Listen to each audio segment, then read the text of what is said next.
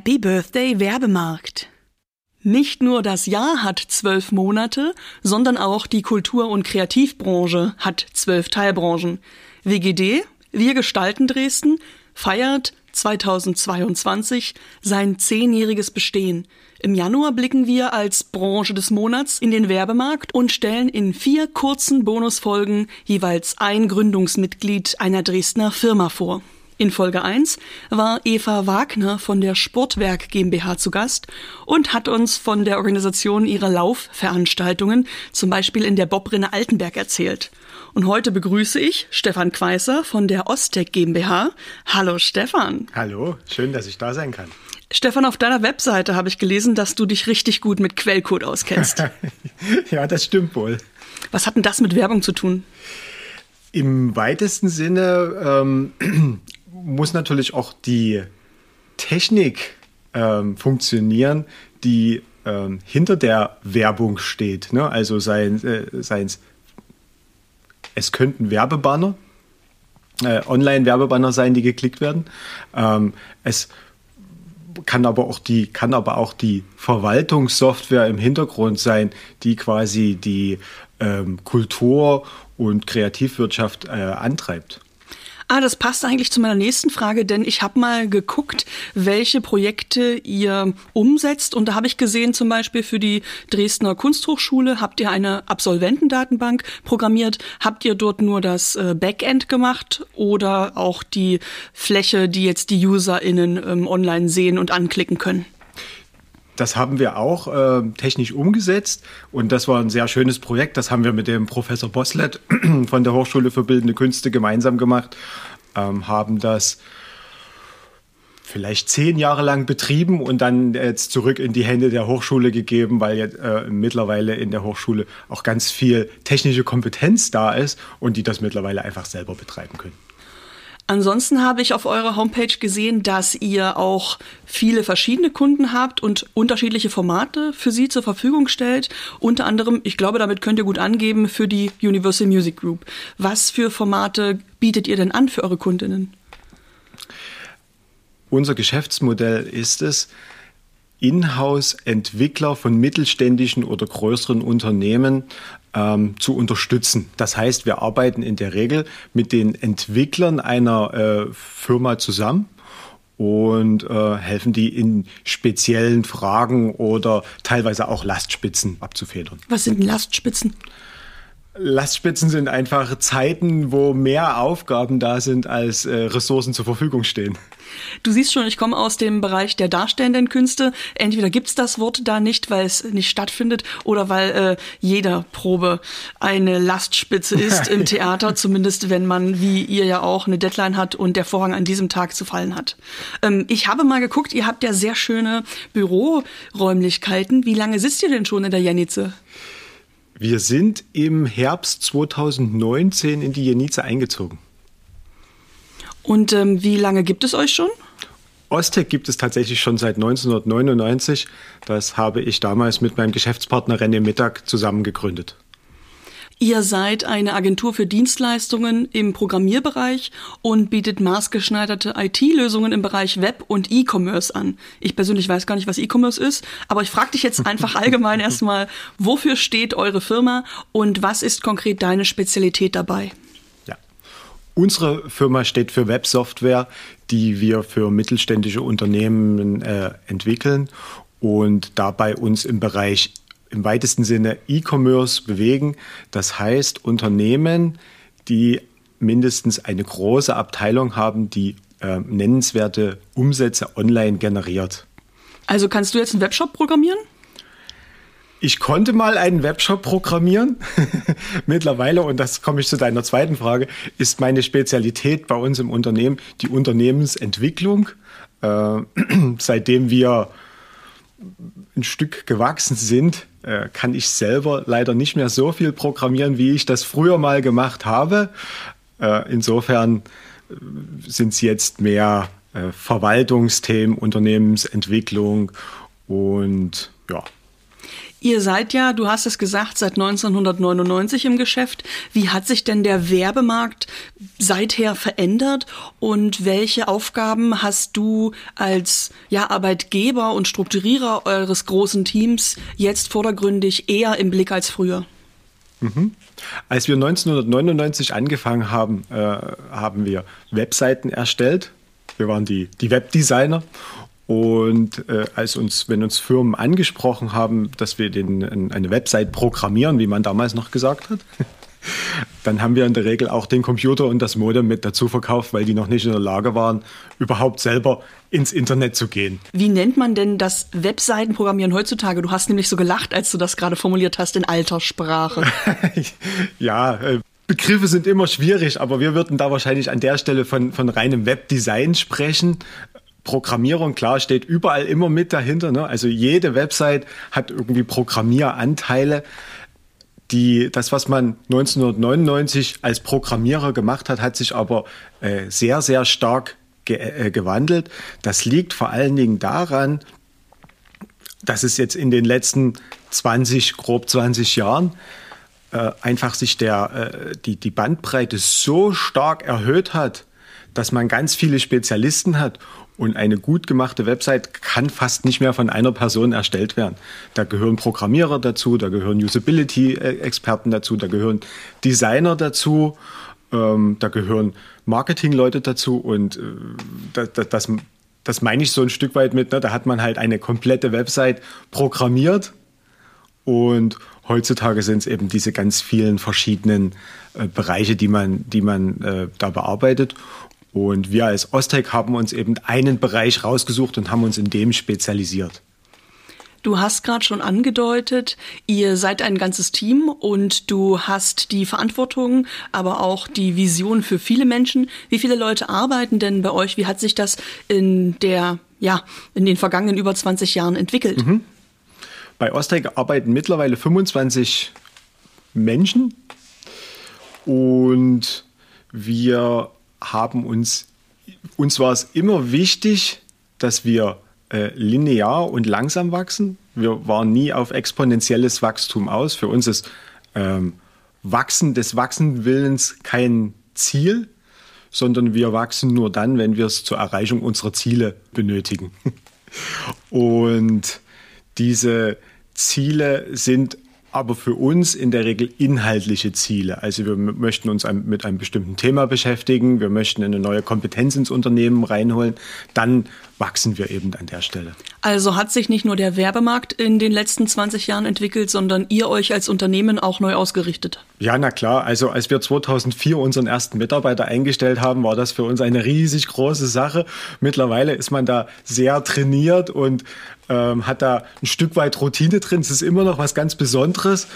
Äh, aber ja, da hat sich natürlich ganz viel äh, gewandelt. Ne? Ich hatte es ja schon gesagt, wir haben mein Partner und ich, wir haben halt wirklich hands-on angefangen und alles selber gemacht und uns über die Jahre dann eben immer weiterentwickelt und mussten dann auch irgendwann eingestehen, okay, wir sind jetzt sowas wie Manager.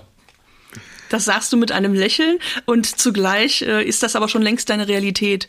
Ich sag dir gleich, mich hat sehr beeindruckt, wenn ich auf eure Homepage gehe, sehe ich direkt eine YouTube-Verlinkung und einen fünfminütigen Clip, der beschreibt, wie ihr miteinander arbeitet. Denn das finde ich in eurer Firma auch sehr besonders. Ihr guckt nicht nur, was kann ich sagen, damit die Kundinnen mich gut finden, sondern was kann ich nach innen her auch tun, damit wir als Team gut funktionieren. Ähm, das Stichwort hier heißt Holokratie. Sag mal, wie seid ihr auf die Idee gekommen und in welchen Schritten habt ihr das eingeführt? Ja. Ab circa 2015 hatten wir eine Unternehmensgröße, bei der uns klar wurde, wenn das weitergeht, sind wir beiden irgendwann nicht mehr in der Lage, das professionell zu managen, weil wir sind Programmierer beziehungsweise mein Geschäftspartner ist Designer gewesen. Ähm, wir sind keine Betriebswirtschaftler im, im, im reinsten Sinn. Und für uns war das dann einfach der Moment zu überlegen, wie wollen wir unser Unternehmen in, de, äh, in der Zukunft organisieren, strukturieren und eben auch verwalten. Und haben danach Konzepten gesucht und sind am Ende bei der Holakratie äh, rausgekommen und haben seit 2017 so diesen Transformationsprozess angestoßen, das gemeinsam mit einer äh, Berliner Unternehmensberatung, die nennt sich bewusstes Unternehmen. Also das ist ein, eine Unternehmensberatung, die sich spezialisiert hat auf äh, Unternehmen, die einen anderen Weg gehen möchten, sage ich mal so im weitesten Sinn. Und mit der Unternehmensberatung gemeinsam haben wir dann eben diese Transformation vorangetrieben und uns zu einem holakratischen Unternehmen entwickelt. Heißt es holakratisch oder holokratisch? Hola. Ah, siehst du, ich habe vorhin Quatsch erzählt. Hol holakratisch. ja, das ist tatsächlich ein Fehler, der ganz häufig gemacht wird. Ich weiß gar nicht so richtig warum, aber vielleicht von Hologramm. Ja. ich hoffe, wir sind kein Hologramm, sondern ein holakratisches Unternehmen. Welche Rolle spielen eigentlich Kunst und Kultur beziehungsweise andere Branchen der Kreativwirtschaft bei euch im Werbemarkt? Man könnte jetzt aber auch sagen, wie können euch andere Teilbranchen dabei unterstützen, die digitale Transformation voranzubringen? Mhm. Wir haben ganz viel mit die Designern und Usability-Experten zu tun weil wir sind in dem Bereich keine Experten. Wir sind glücklich, wenn äh, Sachen funktionieren, wenn die Daten korrekt von A nach B wandern. Aber gibt natürlich auch immer die User-Perspektive, das, das User-Interface. Und an der Stelle kommen wir quasi mit der Kreativwirtschaft äh, in, in, in, haben wir Berührungspunkte. Welche Berufsgruppen sind denn das konkret? Also, ähm, und wie setzen die jetzt schon bei euch an in eurer Arbeit?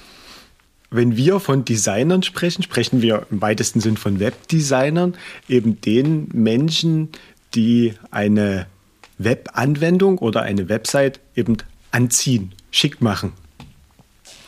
Ähm, ganz oft geht es da um Corporate Identity und, und, und, und einfach, naja, Markenauftritt im weitesten Sinn. Und der andere Bereich sind quasi die Usability-Experten, in dem Bereich geht es darum, dass der Benutzer die, ähm, die, die, die wir, wir, würden von einem Interface sprechen, diese Interfaces eben intuitiv benutzen kann. Ähm, dass der Button, den ich in, einem, in einer Situation benötige, dass der dann auch wirklich da ist und schön offensichtlich ist. Das ist äh, in der Regel recht kompliziert, das umzusetzen. Und da brauchen wir auch an der Stelle Unterstützung. Vorhin hast du schon erwähnt, dass ihr in-house alles löst. Gibt es wirklich alle Antworten auf eure Fragen innerhalb eures Büros oder müsst ihr manchmal auch auf andere hinweggreifen? Nee, nee, also die äh, Designer und Usability-Experten haben wir bei uns in-house keine, hm. ähm, sondern da arbeiten wir mit Partnern zusammen. Wir sind da leider nicht immer ganz frei in unserer Auswahl, weil diese Partner oft von unseren Kunden mitgebracht werden, weil eben die ähm, naja, das Designbüro oder die, die, die Marketingfirma eben schon vorher ausgewählt wurde und jetzt nicht für unser Projekt da eben eine andere Firma mit ins Spiel kommt. Insofern, insofern sehen wir da recht viele unterschiedliche Unternehmen und das ist aber ganz spannend. Mhm. Du bist ja, ja schon über 20 Jahre mit dabei und auch schon sehr lange mit einem größeren Team. Kannst du mir einen Überblick verschaffen, wie sich die Zusammenarbeit mit euren Kundinnen verändert hat in der Zeit? Äh, als wir angefangen haben, wurden Aufträge zu uns noch per Fax geschickt. naja, 99, das war noch eine Zeit, da hatte einfach nicht jeder E-Mail. Das ging da gerade erst los, dass die Unternehmen angefangen haben überhaupt. Ne? Und äh, Aufträge per Post, das kennen wir nicht mehr, aber per Fax war quasi Standard bei uns, ganz viele Jahre. Mittlerweile, klar, ist das alles, ist das alles online. Äh, noch nicht da, wo wir uns das, wo wir uns das wünschen würden. Ne? Ähm, also es gibt tatsächlich immer noch die PDFs, die ausgedruckt werden, unterschrieben werden, eingescannt werden und zu uns zurückgeschickt werden. Zwar schon per E-Mail, aber da, das ist das ist schon ein bisschen, das schon ein bisschen besser. Ansonsten die Zusammenarbeit mit Kunden, na klar, also ein, ein, Thema, was sich massiv verändert hat, ist die Kompetenz der Kunden, wenn es um IT geht. Wo das zu unserer Anfangszeit einfach fast noch nicht da war, die Kompetenz, ist mittlerweile wirklich fast jeder, kennt sich irgendwie im weitesten Sinn damit aus. Ne, benutzt ja auch jeder. Jeder hat ein Handy, jeder hat quasi, es surft im Internet und insofern ähm, sind die Anforderungen, die Gespräche ähm, viel mehr zu einem Dialog geworden und weniger, dass wir sagen, wie man es richtig macht. Ne? Also wir werden jetzt häufiger quasi hinterfragt und das ist aber sehr angenehm. Das macht Spaß. Das klingt ja wie Teamarbeit mit den Kundinnen zusammen. Richtig. Da legen wir, legen wir auch sehr viel, legen wir auch sehr viel Wert drauf. Ähm, das hatte ich ja am Anfang gesagt. Unser Businessmodell ist eben häufig, dass Programmierer von uns mit Programmierern unseres Kunden zusammenarbeiten. Die sind dann ähm, teilweise stundenlang gemeinsam in Videocalls drin äh, und arbeiten nebenbei, ne, haben das einfach an. Also das, da, da entstehen wirklich richtig ähm, gemeinsame, gemeinsame Teams, wo man manchmal auch gar nicht mehr so genau unterscheiden kann, wer gehört jetzt eigentlich zu welchen Unternehmen. Da würde ich gerne nochmal drauf zurückkommen, auf das Stichwort Holakratie von vorhin. Wie wird denn von euren Kundinnen das angenommen, dass eure Firma äh, sich so strukturiert hat und auch ein anderes Zusammengehörigkeitsgefüge und auch Gefühl entwickelt hat? Das färbt sich doch bestimmt auch auf die Teamarbeit mit ProgrammiererInnen und KollegInnen aus den Firmen eurer AuftraggeberInnen ab, oder? Ja, ja, am Anfang wurden wir natürlich da immer sehr kritisch beäugt. Mittlerweile wissen auch, glaube ich, unsere Kunden, dass das schon funktioniert, was wir machen. Tatsächlich sogar richtig gut funktioniert. Ähm, und es gibt aus meiner Perspektive eine ganz wichtige Stelle, wo unsere Kunden profitieren. Wir haben eine sehr geringe Fluktuation bei, bei unseren Mitarbeitern im Unternehmen. Und äh, bei den Projekten, bei denen wir arbeiten, ist das Onboarding, also die Einarbeitungszeit in der Regel sehr, sehr lang. Und wenn ich das natürlich jetzt nicht ständig wiederholen muss, weil quasi die Leute dann auch ähm, mal ganz paar Jahre an einem Projekt mitarbeiten können, ist das natürlich ein riesengroßer, ein riesengroßer äh, Pluspunkt an der Stelle. Und das andere Thema, was uns eben immer ganz wichtig ist, ist Transparenz. Wir ähm, haben eben die Philosophie, dass wenn man aufhört, Fehler zu machen, hört man auf, innovativ zu sein. Insofern ist eine gesunde Fehlerkultur das Richtige und wir würden quasi, wenn wir einen Fehler, wenn, wenn ein Fehler passiert, ne, wir würden den eben nicht versuchen zu vertuschen, sondern wir gehen da immer sehr offensiv damit um, gehen zum Kunden und versuchen sogar eher den Kunden dann eben bei der Problemlösung mit einzubeziehen, weil auch unsere Kunden haben ja das Interesse, dass solche Sachen schnell wieder behoben werden und wir fahren damit sehr, sehr gut. Wir haben da sehr, sehr gute Erfahrungen gemacht. Das freut mich sehr zu hören. Du hast uns vorhin schon mit hineingenommen und Einblicke geben in die konkreten Dinge, die ihr umsetzt. Du hast gesagt, wenn wir zum Beispiel einen Button kreieren, dann schauen wir, wo muss der hin und wie ist er möglichst intuitiv zu designen und zu platzieren. Verrate uns doch mal allgemein, wenn jemand mit einem Auftrag zu euch kommt, was ist euer Go-To-Tool? Was bietet ihr ihnen immer am ersten an? Was ist so das Format oder die IT-Lösung, mit der ihr am öftesten antwortet? Mhm.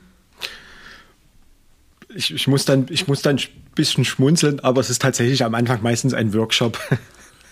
Erzähl mal mehr, weil ich frage dich jetzt hier nach Werbung und nach IT-Lösungen und du sagst, das Erste, was ich mache, ist nicht tippen, sondern die Leute in einem Raum zusammenbringen und gemeinsam sprechen. Das finde ich ein interessantes Tool als IT-Branche. Ganz wichtig für uns ist es, den Kunden zu verstehen und de dessen Bedürfnisse zu verstehen.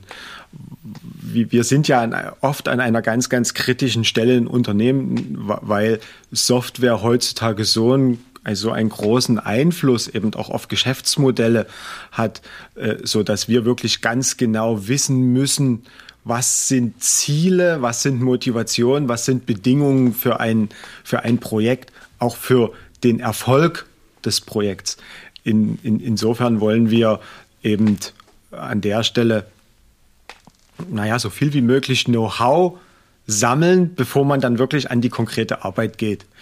Der zweite Strang, der da parallel eigentlich stattfindet, ist die, ähm, naja, ich sage immer so ein bisschen man, man, muss sich mal die, die Hände an der Tastatur dreckig machen. Also man muss auch mal, man muss mal anfassen, man muss mal damit arbeiten. Ne? Für uns ist das Quellcode, also irgendwie was Virtuelles, was da äh, in der Cloud rum, rum äh.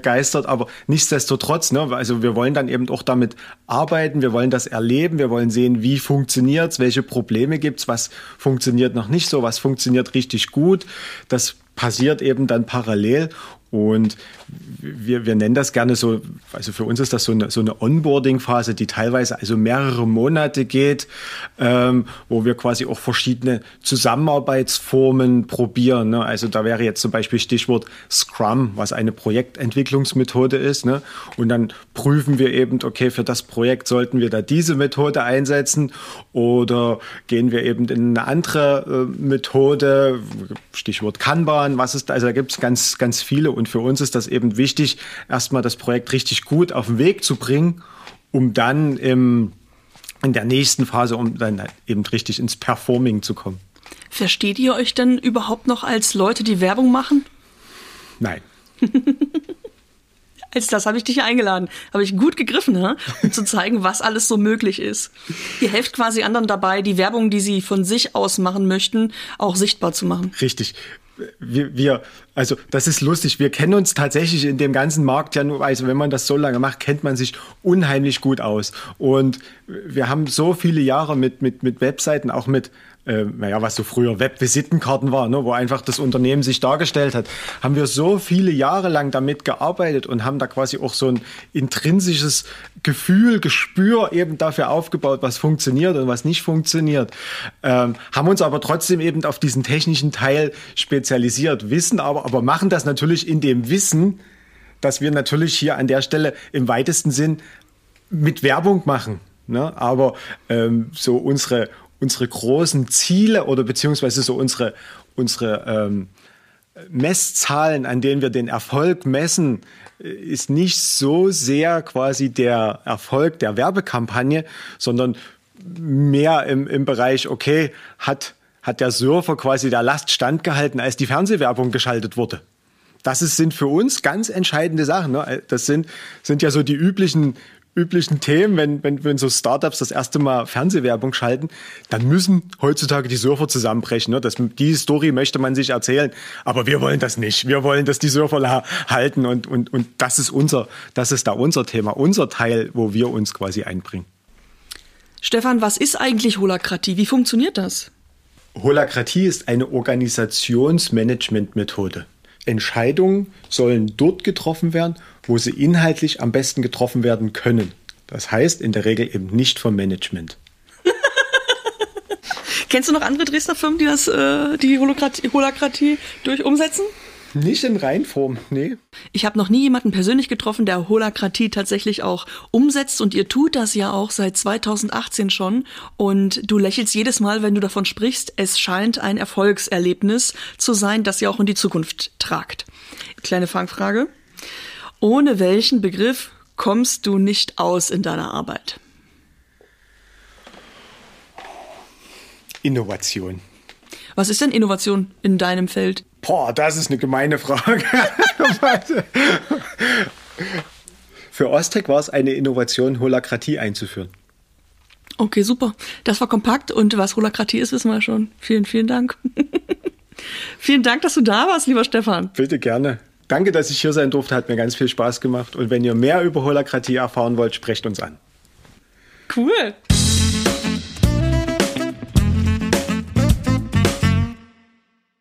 Ihr wollt Caro quetscht aus etwas Gutes tun?